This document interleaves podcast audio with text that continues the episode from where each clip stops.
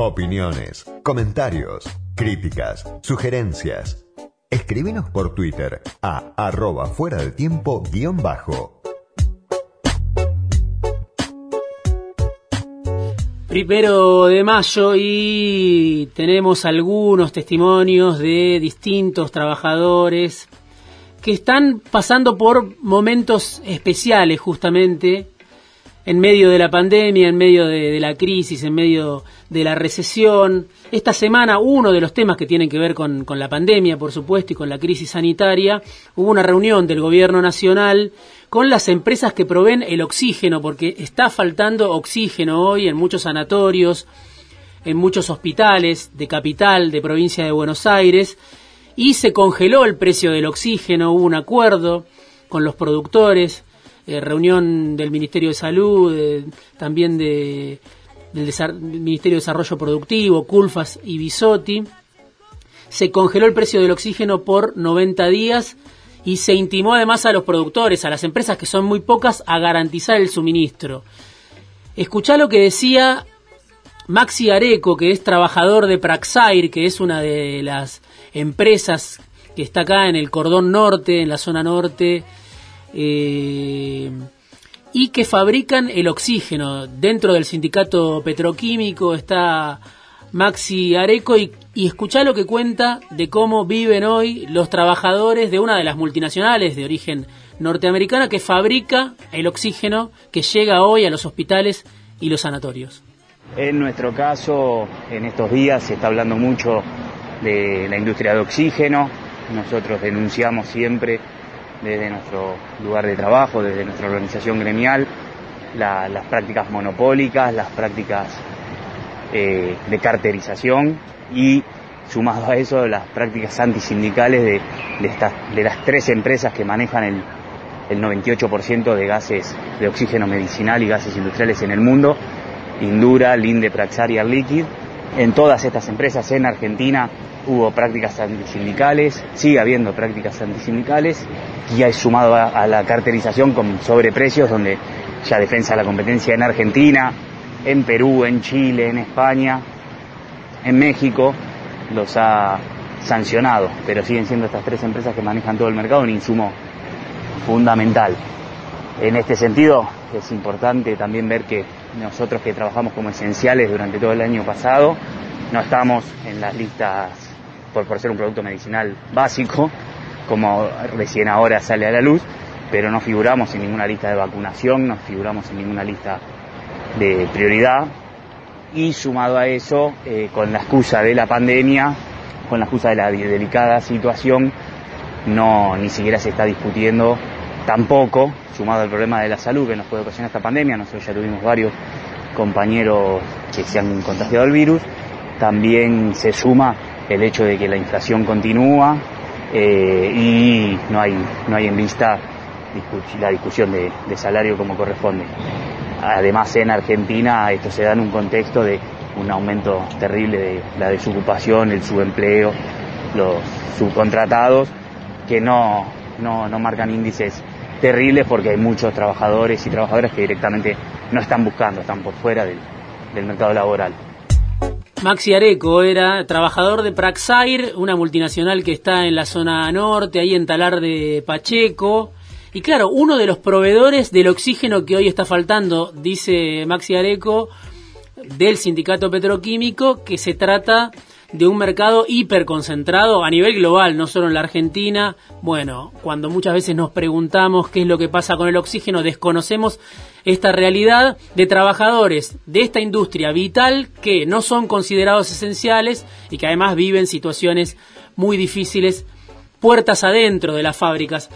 Tenemos otro testimonio que es Estefanía Lescano, trabajadora del área de limpieza de la clínica Constituyentes de Morón. Escuchá lo que cuenta de la situación que están viviendo en una de las clínicas que hoy está atendiendo pacientes con COVID. Mi nombre es Estefanía Lescano, soy trabajadora de la clínica Constituyente en el área de limpieza. Nosotros estamos en lucha, estamos trabajadores en lucha, estamos reclamando nuestro salario en tiempo y forma y no en cuotas como se nos viene pagando hace tres años reclamamos eh, pago de obras sociales, pago de jubilaciones al día y bueno, y estamos eh, trabajando con la desidia y el abandono por parte de la patronal.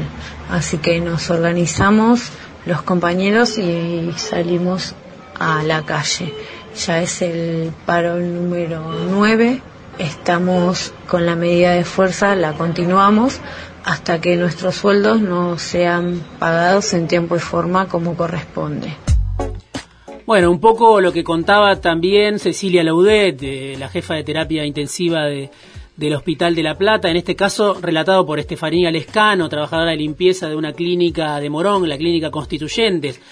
Casos donde el sueldo no alcanza para esos empleados, asalariados, trabajadores, trabajadoras que están en la primera línea de batalla, que cobran en cuotas, que, que no tienen todas las garantías necesarias y que son trabajadores esenciales, pero como decía alguna consigna por ahí, son considerados descartables a la hora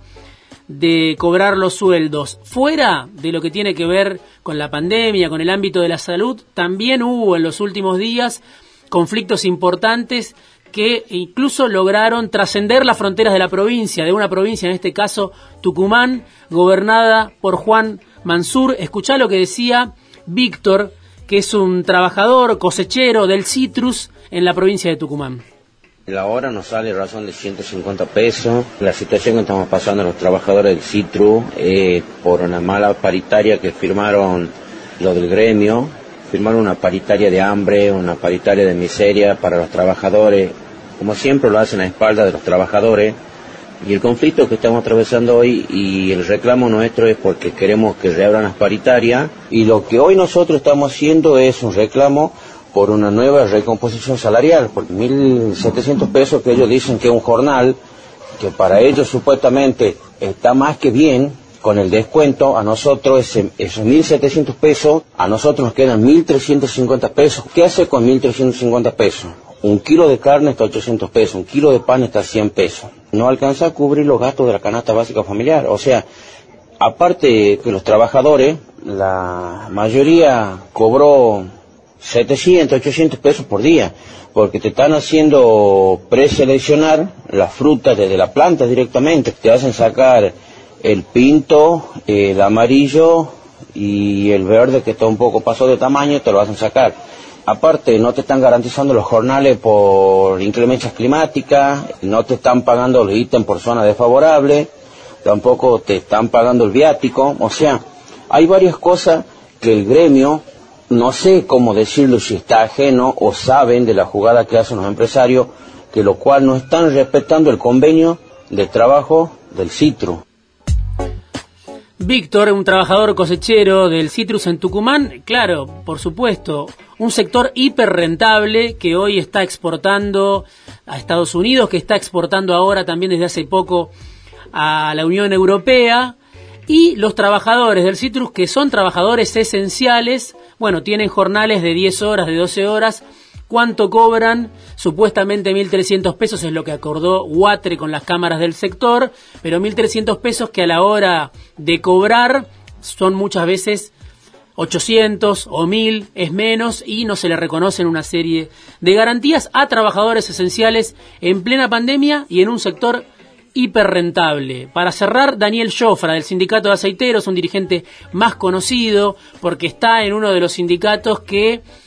tiene las paritarias más altas de la Argentina desde hace unos años, diría desde 2014 para acá. Un sector también hiper rentable porque está en el corazón oleaginoso, desde donde sale la producción argentina de soja para el mundo. Mi nombre es Daniel Jofra, soy secretario general de la Federación Aceitera y Desmotadora. Quería mandarles un mensaje a todas las trabajadoras y trabajadores de, de nuestro país que conmemoramos ese día trágico de la muerte de trabajadores que luchaban por las ocho horas y que posterior a esa lucha siguieron muchas luchas más y creo que estamos en un momento donde tenemos que seguir luchando, no podemos bajar los brazos, eh, estamos en una situación bastante complicada en nuestro país, en donde el 50% de los trabajadores es pobres y el 50% está desocupado. Para que esa lucha no haya sido en vano, tenemos que seguir peleando. Hoy nosotros los trabajadores aceiteros y trabajadoras tenemos una situación diferente en donde seguimos luchando para, para sostener ese poder adquisitivo que hemos logrado hace muchos años y tenemos un salario que dignifica a los trabajadores. Pero la lucha continúa porque seguimos luchando contra, contra las patronales que nos quieren sacar del convenio a los trabajadores y ponerlo en un convenio más, más bajo no, no, no terminó nuestra lucha solamente en el salario, sino que también luchamos por condiciones de trabajo, por seguridad e higiene industrial y para, para eliminar el sistema de contratista que precariza a los trabajadores. Así que les mando un gran abrazo. Ojalá que todos entendamos los trabajadores que la lucha es colectiva y no individual y podamos empoderar al movimiento obrero para que gobierne quien gobierne, nosotros podamos defender a nuestra clase. Un abrazo fraternal. Cuatro voces de los que trabajan en Argentina, voces de ese mosaico astillado en mil pedazos que es la clase trabajadora, la clase obrera argentina, astillado por la crisis recurrente, por la emergencia